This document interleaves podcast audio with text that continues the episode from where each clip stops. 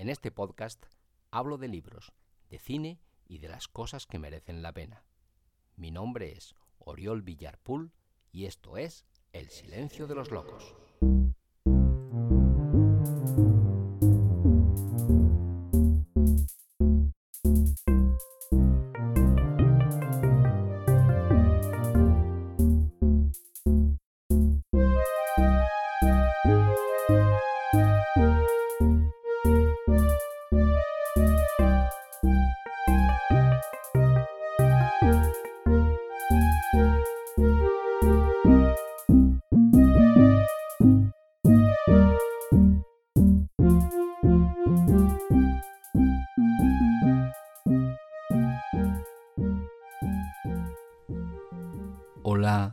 Sé bienvenida, sé bienvenido a un nuevo episodio de este podcast titulado El silencio de los locos.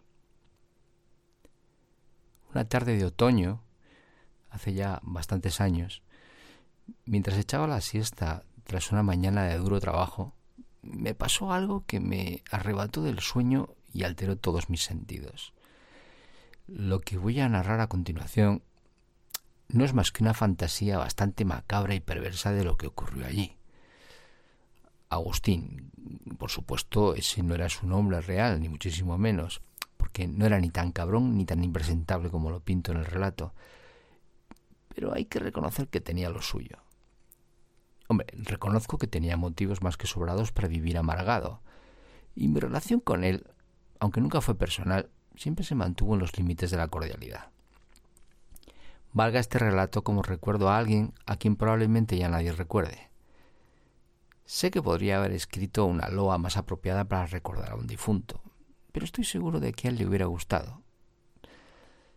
Mientras redactaba estas líneas me vino a la memoria una sentencia de mi admirado Arturo Cañas, el que fuera inolvidable chofer, hay que reconocer que bastante destroyer, de la no menos inolvidable teleserie Cámara Café. En un capítulo y sin pestañear afirmaba se puede ser minusválido bueno, en realidad él decía sordo se puede ser minusválido y gilipollas al mismo tiempo vaya este relato titulado Aquello vaya pues por estos tiempos de autocensura un poco de political incorrectness. El relato que voy a leer a continuación es la primera parte de uno más largo titulado Aquello. Y dice así. Era una tarde como las demás. Marcos llegó a su casa padeciendo la desolación de haber consumido otro día de su vida. Otro día en el que no había hecho nada que mereciese ser recordada. Aflojó el nudo de su corbata, se quitó la chaqueta de su elegante trajo y la arrojó sobre las dos camisas y varios jerseys que ya había apilados sobre una butaca. Con el dedo gordo de su pie derecho descalzó el izquierdo. Con desgana repitió la acción con el otro pie y se dejó caer, derrotado, en el sillón orejero que heredó de su abuelo y cuyo necesario tapizado posponía un día sí y otro también.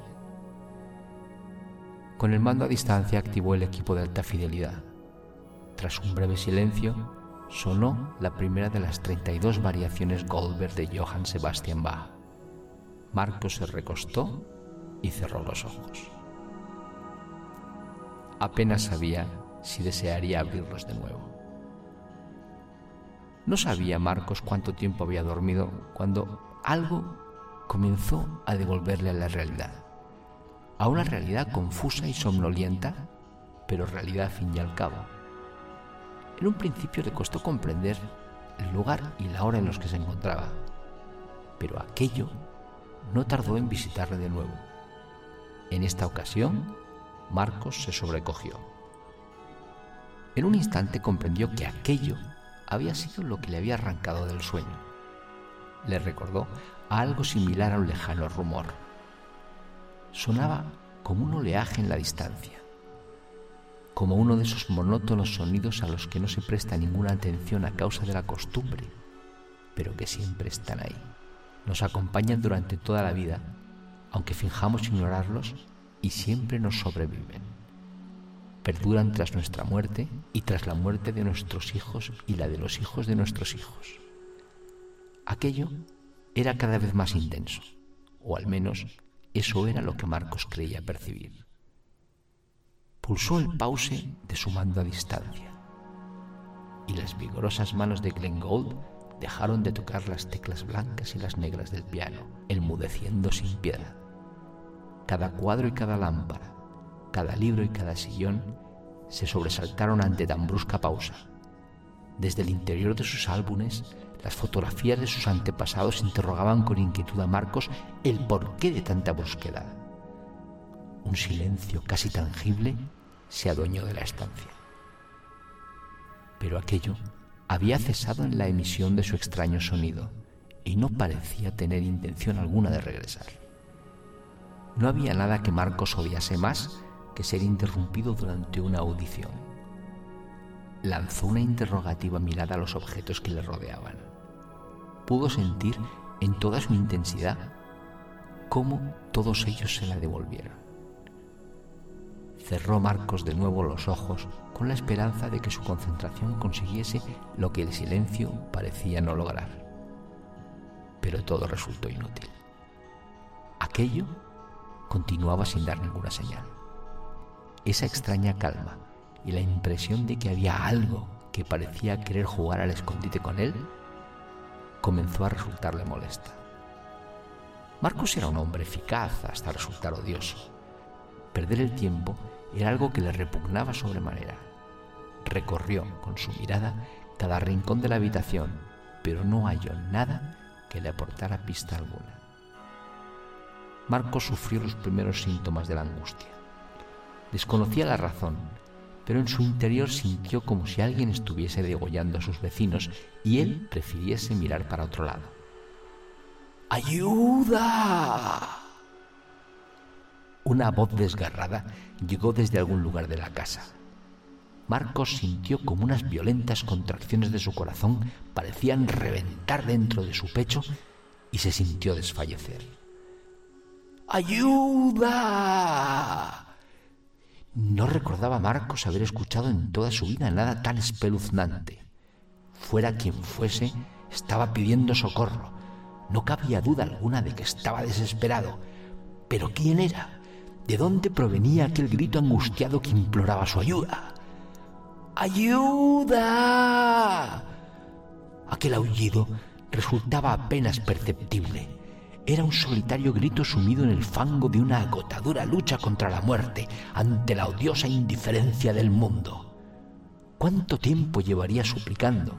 ¿Cómo podía Marcos haber dormido tan plácidamente cuando alguien, tan cerca de él, sufría hasta la extenuación? ¡Ayuda! ¿Pero dónde estaba? ¿Quién era? ¿Qué quería? ¿Cómo podría servirle de ayuda si no era capaz de dar con él?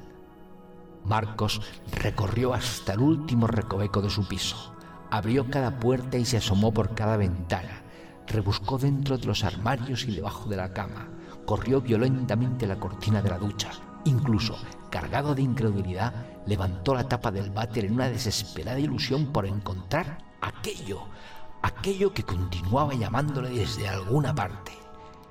¡Ayuda! ¿Dónde estás, maldito? gritó Marcos acercando la cabeza a la pared. ¿Cómo quieres que te ayude si no me dices dónde estás? Marcos corrió hasta la cocina, abrió un armario tras otro con una violencia inusitada en él, cogió un vaso de vino. Recordando las enseñanzas de los Boy Scouts, a los que su madre se empeñó en afiliarle, probablemente para quitárselo de encima todas las tardes de sábado, trató de extraer de las paredes algún sonido que le guiase por la casa.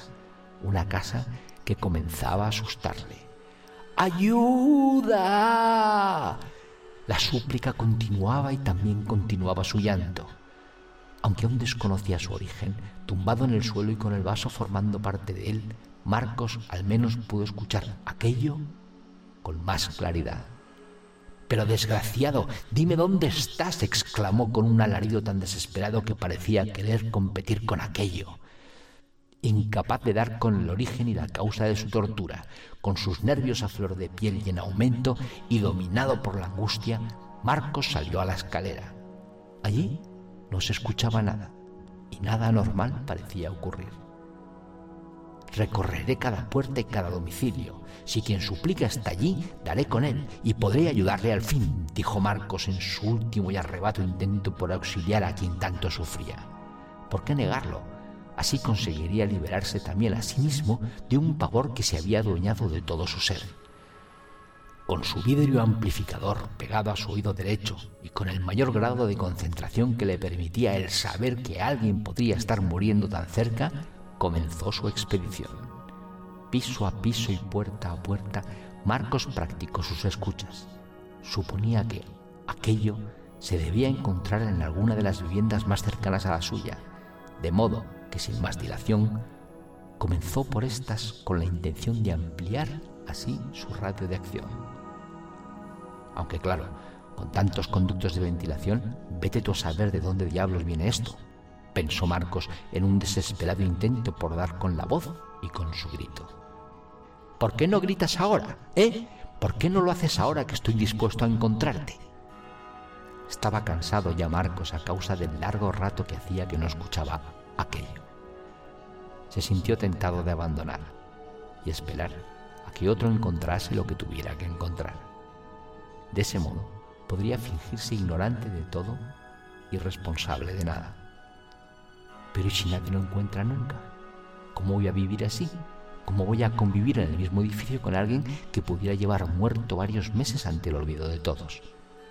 Bueno, el de todos no, el olvido de todos menos el mío porque yo sabré que tras alguno de esos tabiques, probablemente demasiado cerca de mí como para soportarlo, habrá alguien que pueda haber muerto esta misma tarde y cuyo cadáver será olvidado para toda la eternidad.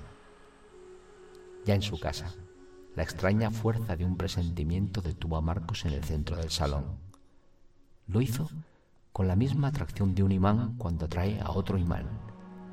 Albergaba la débil esperanza de que aquello aún conservara un último aliento, un último estertor que le condujese en su rescate.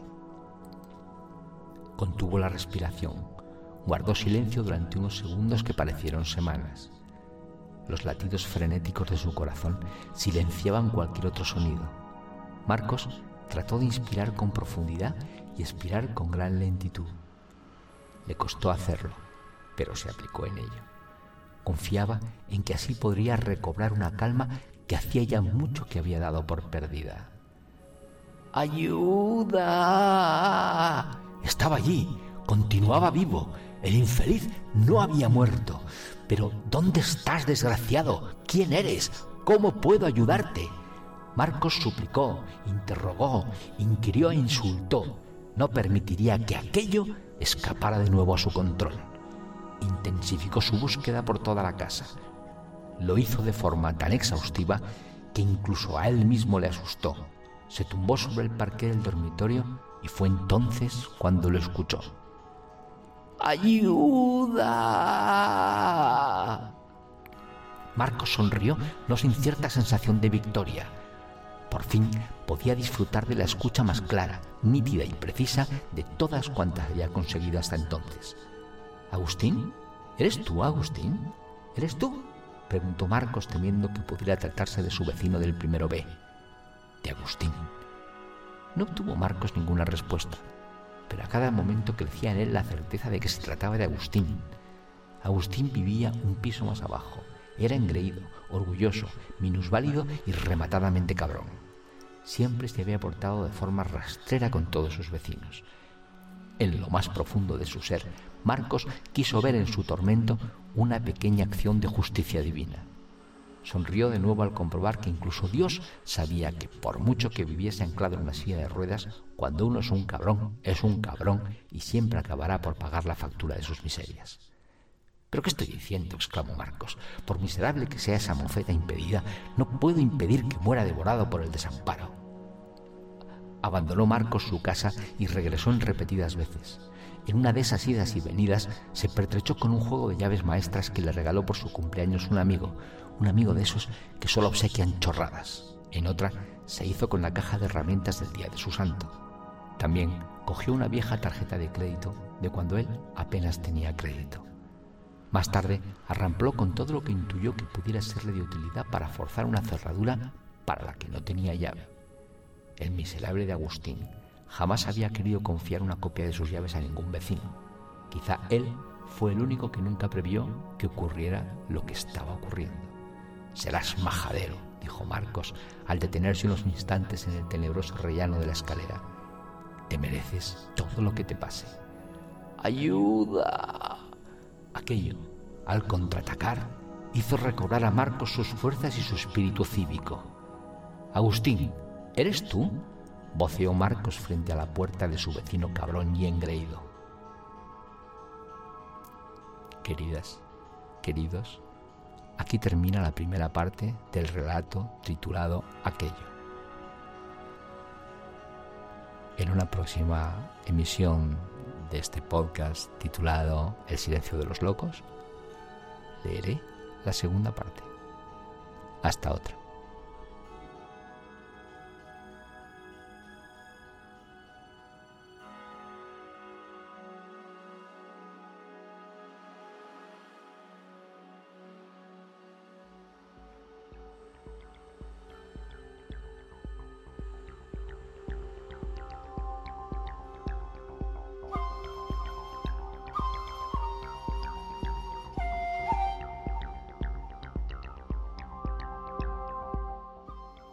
Muchas gracias por haber llegado hasta aquí. Recuerda que si te apetece saber más de mí o conocer mejor lo que escribo, puedes y debes visitar mi web www.oriolvillar.es. Allí encontrarás relatos, poemas, textos teatrales, guiones de cine, artículos y muchas cosas más.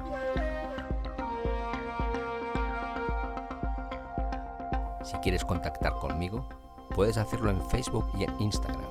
Escribe Oriol Villar Escritor y allí te estaré esperando. Si te apetece adquirir mi libro Microdolor, escribe en Google Microdolor Amazon y lo tendrás a un solo clic de ti.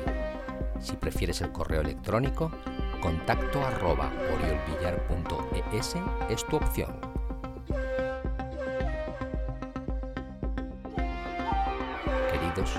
Queridas, esto ha sido todo por hoy. Espero que el episodio te haya gustado y si así ha sido, compártelo en tus redes sociales para que otros puedan disfrutarlo igual que tú has hecho.